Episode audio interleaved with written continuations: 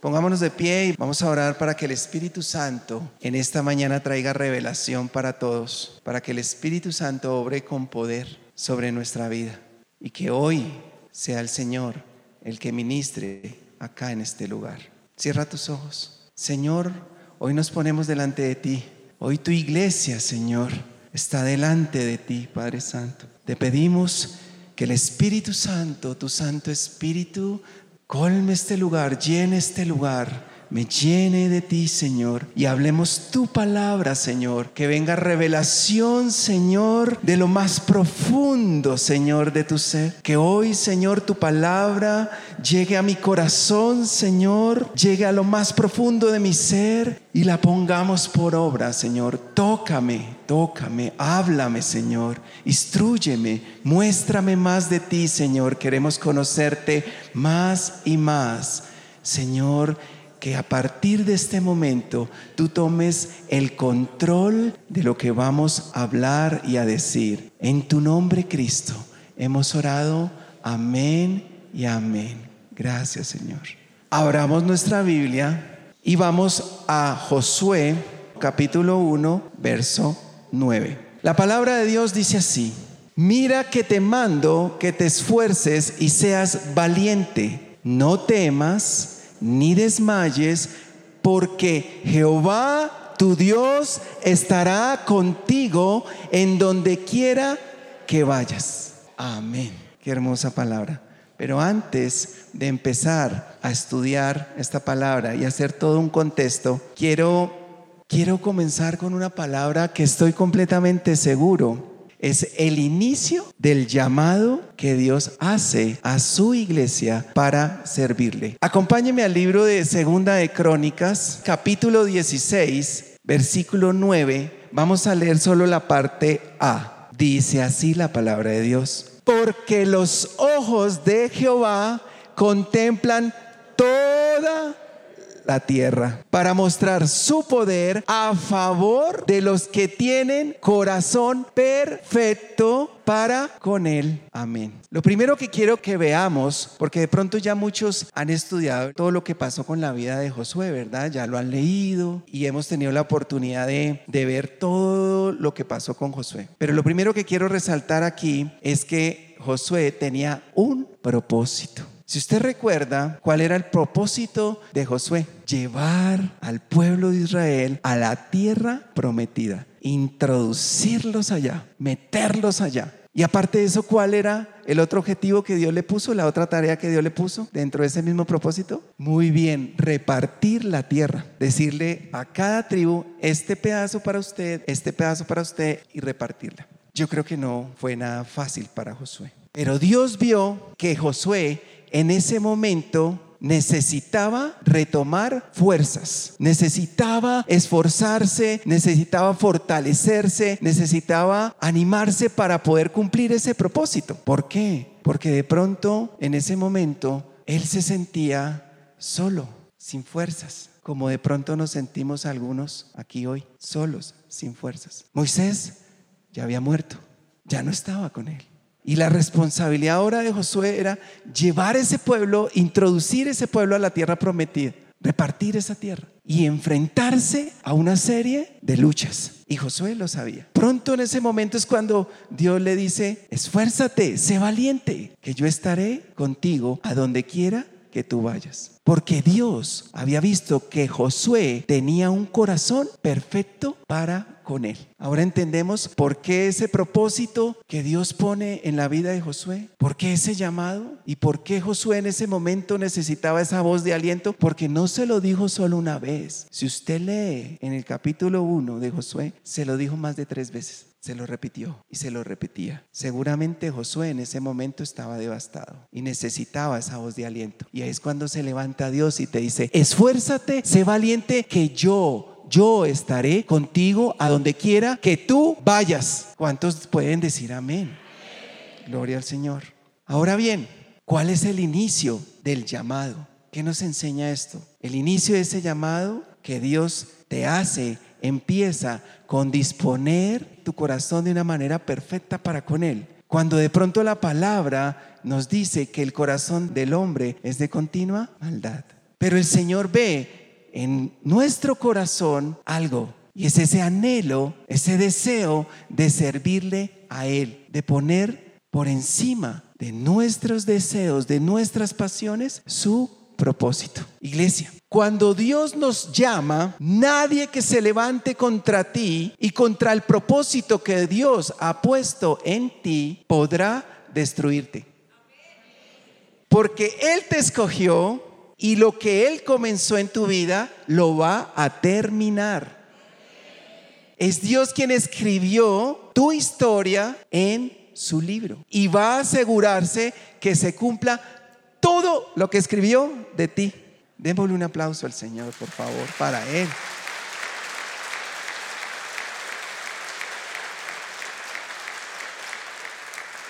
Ahora bien, ahora bien, iglesia, acompáñeme a Segunda de Timoteo, capítulo 1, Segunda de Timoteo capítulo 1, vamos a leer el verso 8 y 9. Dice así, por tanto, no te avergüences de dar testimonio de nuestro Señor, ni de mí, preso suyo, sino participa de las aflicciones por el Evangelio según el poder de Dios quien nos salvó y llamó con llamamiento santo, no conforme a nuestras obras, sino según el propósito suyo y la gracia que nos fue dada en Cristo Jesús antes de los siglos. Dios no nos llamó por lo bueno que somos, por lo bueno que eres. Dios no te llamó por las buenas obras que hayas hecho o que estés haciendo. Porque si Dios te llamó, si Dios nos llamó por las buenas obras que hemos hecho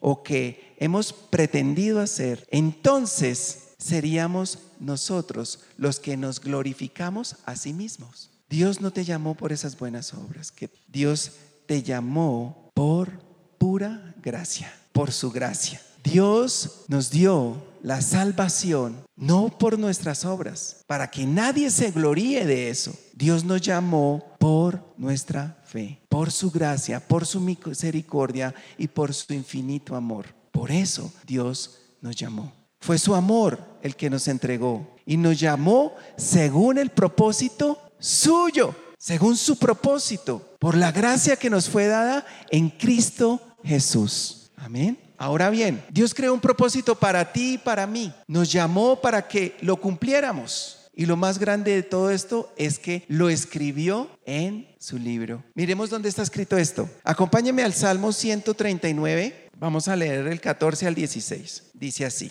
Te alabaré porque formidables, maravillosas son tus obras. Estoy maravillado y mi alma lo sabe muy bien.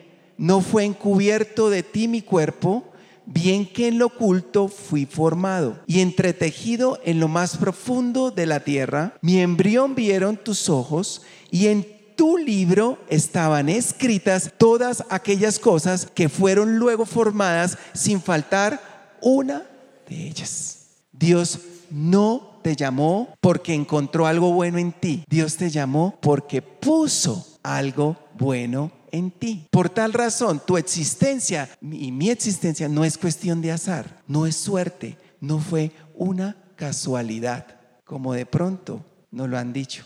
Fuiste una casualidad. Así no fue. No fue suerte, no fue azar. Dios en su infinita bondad nos escogió para que estuviéramos aquí en este lugar.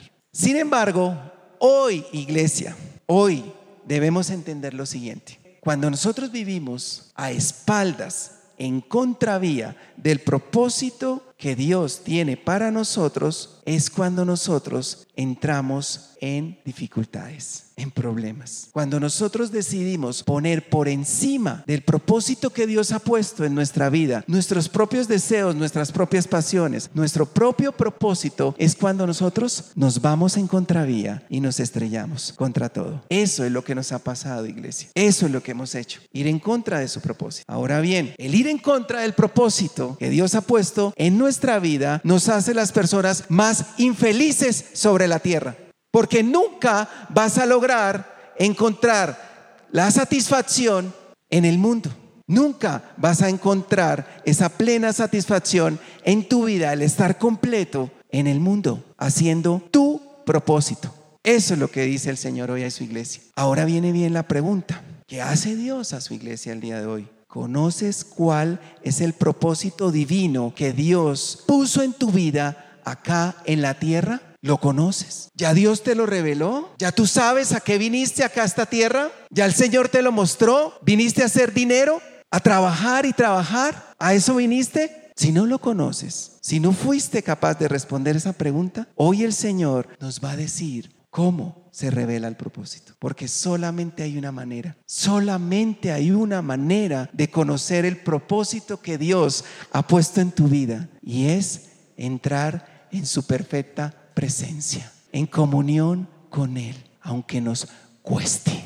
Es la única manera, iglesia, la única manera de conocer cuál es nuestro propósito. Ese propósito que Dios ha puesto en mi vida es entrando en su presencia, en su intimidad. Es cuando el Señor te habla al oído y te dice, ¿qué estás haciendo con tu vida? Yo no te mandé a hacer eso. No fuiste llamado a hacer eso. Para, detente. Estás acabando con tu vida. Así dice el Señor. Cuando el Señor te dice eso, en su intimidad, cuando estás en su presencia, es cuando el Señor te revela realmente qué fue lo que Él escribió en el libro de tu vida. ¿Qué fue lo que Él marcó para ti y no lo que tú estás haciendo a tu manera, como tú quieres hacerlo. Ese es nuestro Dios. ¿Cuántos pueden decir amén? Ahora bien, si tú ya conoces ese propósito, porque llevas años suplicándole al Señor que te lo revele y ya lo conoces, hoy te dice el Señor, ¿y qué pasó? ¿Por qué lo dejaste a un lado? ¿Qué pasó con tu propósito? ¿En dónde se quedó? Tú no decides tu destino, tu destino lo descubres a través de tu intimidad con Dios, a través de lo que Dios te hable y te revele de tu vida, para tu casa, para tu hogar, para tu familia, porque Él te llamó desde antes de la creación del universo. En muchas ocasiones, algunas personas creemos que venimos a este mundo solo para trabajar y trabajar y trabajar, hacer dinero, tener riquezas, poder. Y hoy el Señor nos dice, qué vida tan miserable la que tienes. No estás viviendo realmente la vida que yo te pedí que vivieras. Tu propósito no es terrenal, tu propósito es espiritual, es celestial. Fuimos formados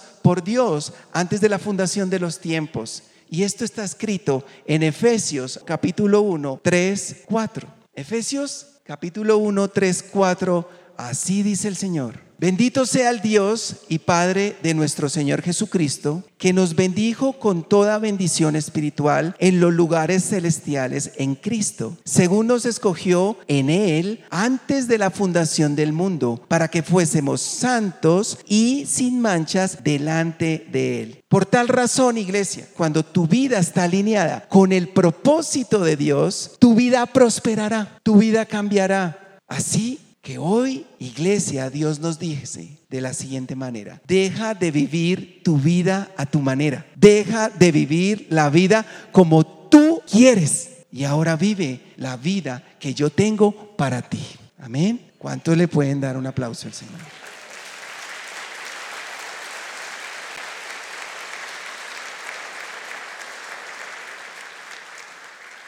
Vamos a, narrar una historia que está escrita en la palabra, está en, el libro de Segunda de Samuel. Han encontrado aquí que Dios habla de la vida del rey David, particularmente en el momento en que David era rey, pero cometió un gran pecado. El haber tomado a Betsabé y haber maquinado la muerte de su esposo Urias. Vamos a ver esta historia a la luz de la palabra y lo que el Señor nos quiere revelar a través de, esta historia. Todos sabemos que esto trajo consecuencias nefastas. Fue terrible para la vida del rey David y para su familia. Vemos que, primero, el hijo que engendró con Betsabé murió. Segundo, su hija Tamar sufrió afrenta de su propio hermano Admon. Tremendo.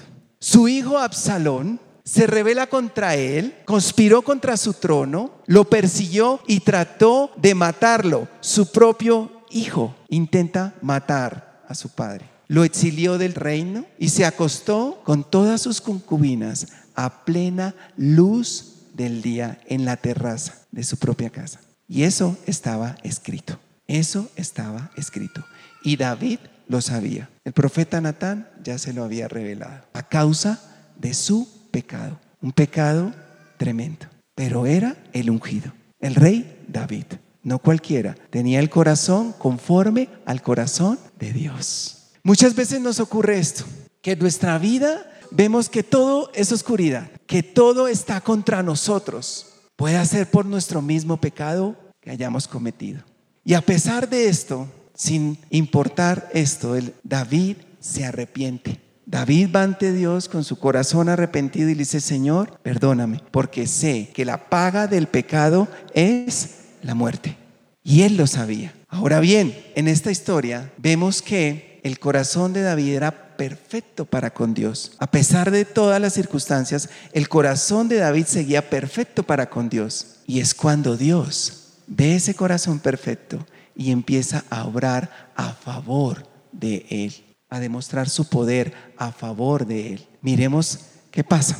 En Romanos 8, 31 dice la palabra así. Dios está con nosotros. ¿Quién contra nosotros? No te desamines, cobra ánimo, sé esforzado y valiente. Sigue creyéndole a Dios, porque al final solo el poder y el respaldo de Dios te dará la capacidad para llegar al propósito que Dios trazó para tu vida. Continuemos con la historia. Aquí en 2 Samuel, ¿cuál era el plan que tenía Absalón con su padre? Quitarle el reino. Absalón lo, que quería era el poder. Lo que él quería era gobernar, quedarse con el trono a su manera. Era su propósito. El propósito de Absalón era ese, pero ese no era el propósito de Dios. Iba en contra del propósito de Dios. Y aquí Absalón empieza a maquinar cómo matar a su padre. Y aquí es cuando entran dos personajes que quiero hablar de ellos. Uno se llama Aitofel y el otro se llama Usai. ¿Quién era Aitofel? ¿Quién era ese hombre? ¿Por qué aparece ahí? ¿Por qué Absalón decide mandarlo llamar? Resulta que Aitofel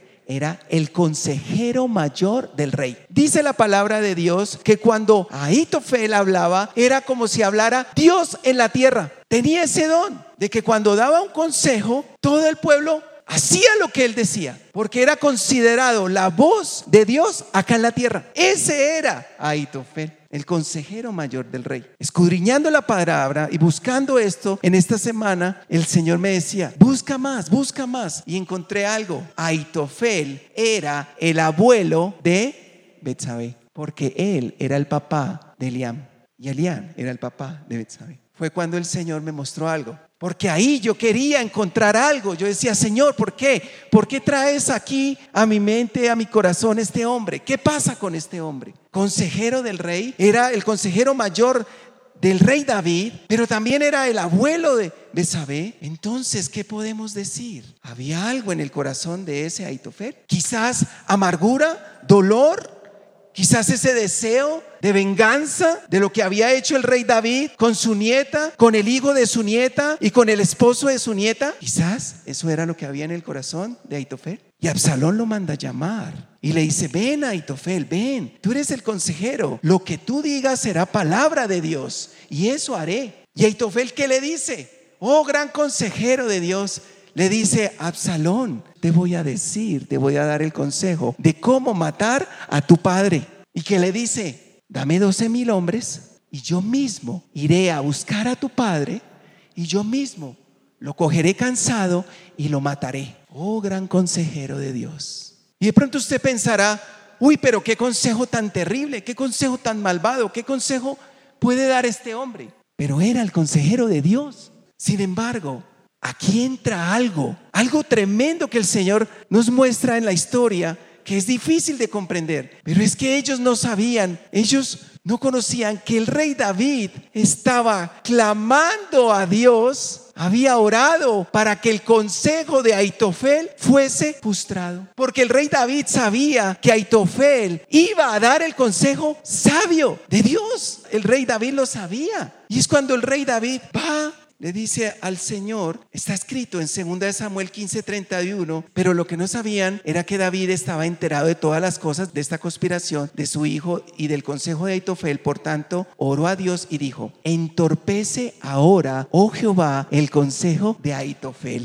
El rey David sabía que ese consejo que iba a dar Aitofel iba a causar su muerte, pero el rey David también sabía que el único que lo podría ayudar en ese momento tan difícil de su vida era Dios. Y clamó a Dios y le pidió que entorpeciera ese consejo de Aitofel. Y es cuando aquí aparece alguien en la historia y es Usaí. ¿Quién era Usaí? Era amigo fiel del rey David y consejero del rey David. Dice la palabra de Dios que David se encuentra con Usaí y le dice, ve, no te vengas conmigo, ve allá, ve allá. David pone por, por, por, obra su fe y le dice, ve allá, ve allá con Absalón, ve allá con Aitofel y trunca el consejo de Aitofel. Y es cuando Usaí se mete como espía y le dice a Absalón, aquí estoy, Señor, para servirte. Absalón le dice, pero ¿qué haces tú aquí? Si tú eres el mejor amigo de él. ¿Y qué le dice Usaí?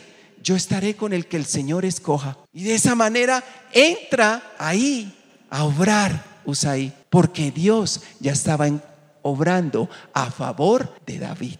Es cuando Dios pone en el corazón de Absalón decirle, consulta a otro consejero. Consulta a otro consejero, pero si estás hablando con Aitofel, el consejero de Dios, el consejero del rey, ¿qué pasa? Dios puso, obró ahí y le dice a Absalón, Absalón siente consultarle a Usaí. Y es cuando Usaí entra y dice, no hagas caso al consejo de Aitofel.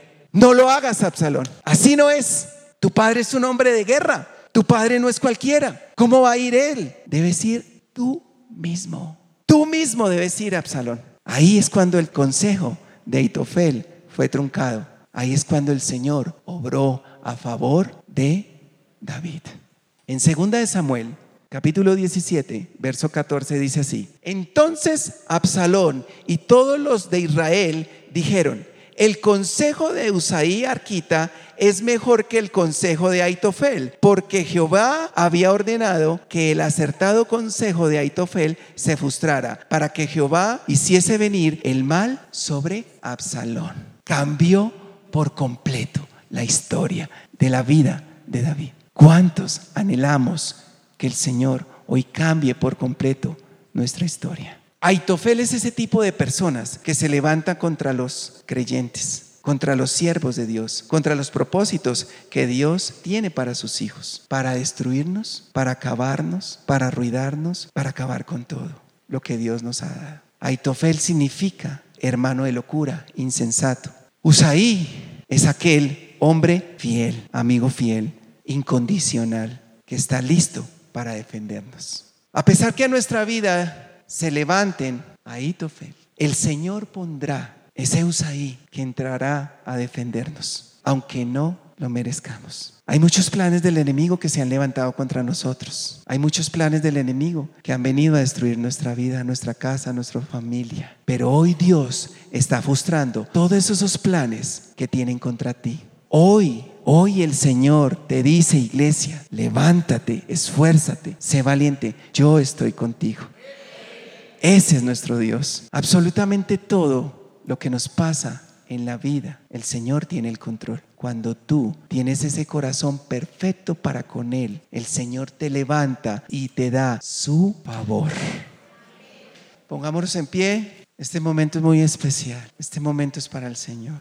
El Señor nos quiere hablar. El Señor hoy nos quiere dar esa voz de aliento. El Señor hoy está levantando ese Usaí para destruir todos los planes que se han levantado en tu vida, en tu familia. Hoy el Señor nos dice, no hay quien te destruya. Por un camino vendrán contra ti, pero por siete caminos huirán delante de ti. Dios está contigo, quien contra ti. Todo plan que el enemigo levanta contra ti, hoy será frustrado. Hoy es el día en el cual Dios nos dice, no hay quien te destruya. Yo tengo a unos ahí para ti, a favor tuyo. El Aitofel que se levantó contra tu vida, contra tu familia, hoy será derribado.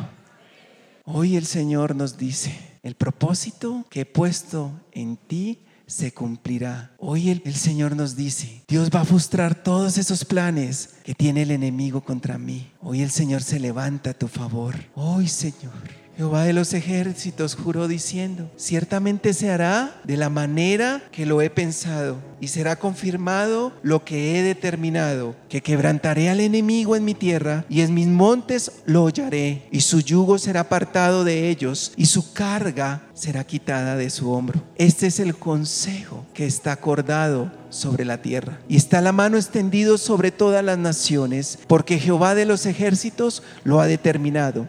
¿Y quién lo impedirá? Y su mano extendida, ¿quién la va a retroceder? Se hará la manera de Dios, a la manera como Dios lo dijo. Él comenzó la obra buena en ti y la va a terminar. Dios está contigo. No hay quien te destruya. Esfuérzate y sé valiente. Así dice el Señor. Yo estaré contigo a donde quiera que tú vayas. Eres tú, gran Señor. Iglesia, repite conmigo. Hoy levantamos nuestra oración, Señor, a ti, para que tu Santo Espíritu, que nos da la revelación de nuestro propósito divino en la tierra, Señor, dame la fuerza, dame la valentía para mantenerme en comunión contigo y volverme a ti con todo mi corazón. Señor, mi amado, mi mayor anhelo es cumplir el propósito que tú has puesto en mi vida, en mi hogar, en mi familia. Padre, hoy yo te pido que me des la fuerza y la valentía como se la diste a Josué, como se la diste al rey David, Señor, para mantenerme en tu presencia, Señor, cumpliendo ese propósito que has puesto en mi vida, Señor. Y te suplico que tu Santo Espíritu interceda con gemidos indecibles. Y tú nos das las fuerzas para continuar en medio de nuestra debilidad, donde tú nos haces más fuertes, donde tú nos das la fuerza para seguir en tu propósito. Padre, en este día venimos delante de ti con un corazón dispuesto, perfecto para ti, suplicándote que obres con poder a nuestro favor. Y estamos seguros que de igual manera tu Santo Espíritu nos ayuda en esos momentos de angustia y de temor. Pues, ¿qué hemos de pedir? Como conviene, no lo sabemos pero tu Santo Espíritu intercede por nosotros todos los días de nuestra vida. Gracias Señor, gracias Señor. Solo tú podrás hacer que se trunquen los decretos que el enemigo ha levantado contra nosotros. Padre, tú que escudriñas los corazones, Solo tú sabes la intención del Espíritu, porque conforme a tu perfecta voluntad, tu Santo Espíritu intercede por nosotros en cualquier circunstancia.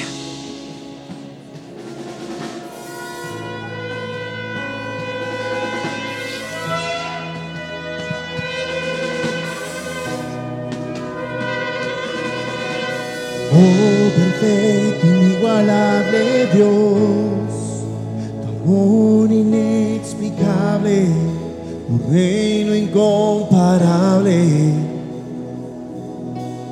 asombroso y coronado estás, en trono de victoria, vestido estás de gloria, por los siglos de los siglos tu reino se establecerá, digno de gloria, digno de honor, digno de toda oración. Tú eres rey, tú eres rey,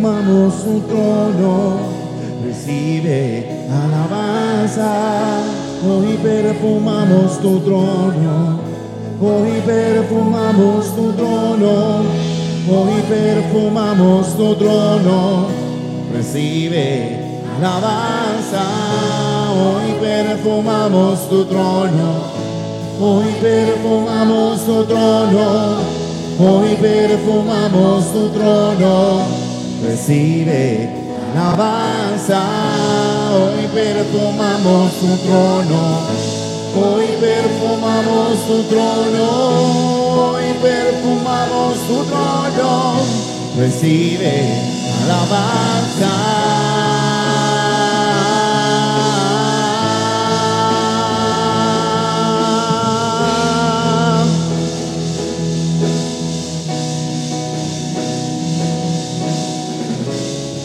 Recibe hoy, Señor Jesús, nuestra alabanza, Señor. Nuestra alabanza hoy la rendimos delante de tu presencia. Por los siglos de los siglos, dile. Por los siglos de los siglos, tu reino se establecerá. Digno de gloria, digno de honor, digno de toda adoración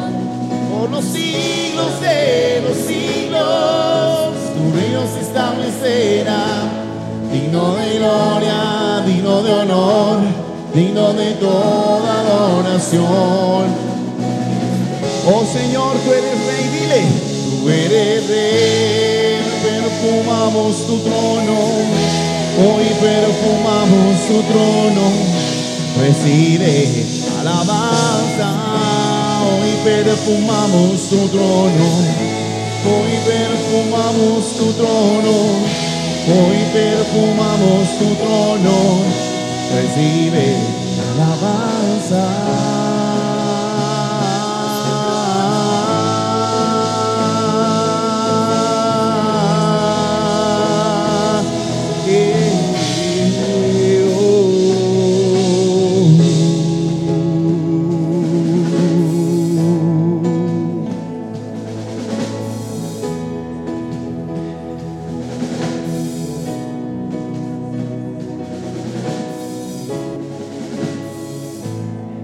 Segunda de Samuel capítulo 17, verso 23 dice, vendrá confusión en medio de los enemigos que se levantan y se van a destruir los unos con los otros. Ese es el fin de todos aquellos que se levantan contra los propósitos de Dios. Todos los que se oponen a los planes de Dios terminarán destruidos, ahorcados. Dice la palabra de Dios que Aitofel fue a su casa, ordenó su casa, salió y se ahorcó. Se quitó la vida. Así mueren los que están en contra del propósito divino. Señor, gracias. Gracias porque tú, Señor, estás a nuestro favor. Gracias, Señor, porque como está escrito en Isaías 17, 14, al tiempo de la tarde, he aquí la, la turbación, pero antes de la mañana el enemigo ya no existe. Esta es la parte de los que nos aplastan y la suerte de los que nos saquean. Amén. Un aplauso para el Señor.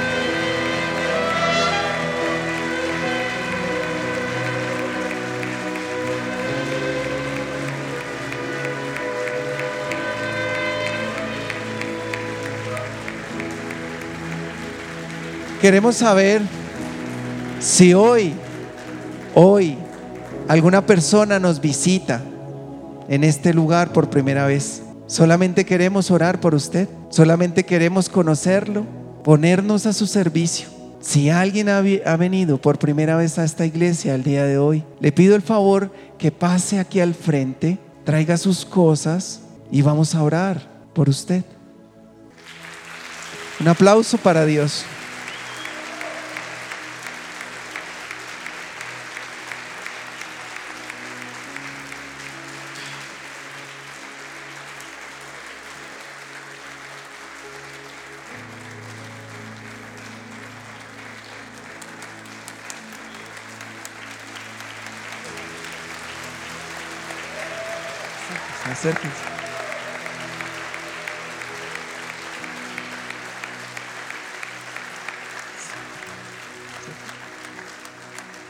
Está la obra del Señor.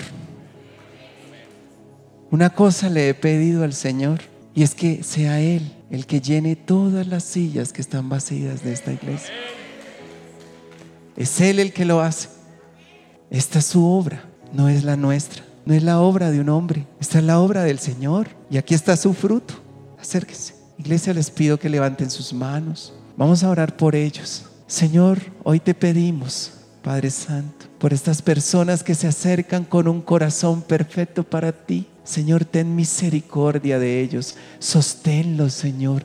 Dales la fuerza y la valentía como se la diste a Josué, como se la diste al rey David, Señor. Señor, guárdalos, protégelos en esos momentos de angustia y de dolor. Tócalos, Señor. Muéstrales, revélales, Señor, tu palabra, tu propósito, Señor. Que sea tu propósito cumpliéndose hoy en sus vidas. Que seas tú, Señor, el que obra en medio de esta vida, Señor. Padre, ten misericordia de nosotros. Porque sabemos que aunque pecamos, tú, Señor, estás a nuestro favor. Tú, Señor, eres el que guía nuestros pasos. Eres el que le da la razón a mi vida, Señor. Guárdalos en el hueco de tu mano, Señor. Sosténlos en el momento de la aflicción y del dolor. Cuando vengan esos momentos difíciles, Señor, levántalos. Llévalos, Señor, por el camino del bien. Hoy, Señor, tú haces tu obra en medio de estas vidas, Señor. Y te damos gracias, Señor. Gracias por estas vidas, por estas familias. Toda la gloria, toda la honra sea para ti. Amén y amén.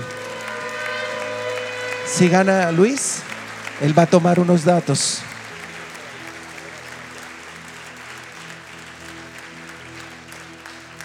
Iglesia, levante sus manos. Vamos a despedir este momento, vamos a ir, pero antes de irnos vamos a darle gracias a Dios. Gracias porque hoy ha sido Él, ha sido su Espíritu el que se ha movido en este lugar. Señor, yo te doy gracias por todas las personas que hoy nos acompañaron en, en tu templo, conectados, Señor. Hoy, Señor, ha sido tu Espíritu el que se ha movido en este lugar y te doy gracias, Señor, te doy gracias por estas vidas, Señor, por estas familias. Y te pido, Señor, que los bendigas con enorme bendición, Señor. Te pido que los guardes, Señor, que los alientes, que le des fuerza, Señor, que le des la Señor, para ir y cumplir tu propósito, Señor, en sus vidas. Hoy, Padre Santo, glorificamos tu nombre. Hoy, Señor, tú te muestras con poder a nuestro favor y llévalos con bien, Señor. Llévalos a donde quiera que vayan, que tú estés con nosotros. Gracias, Señor. Gracias por este momento. El Señor los bendiga, los guarde. Amén y amén.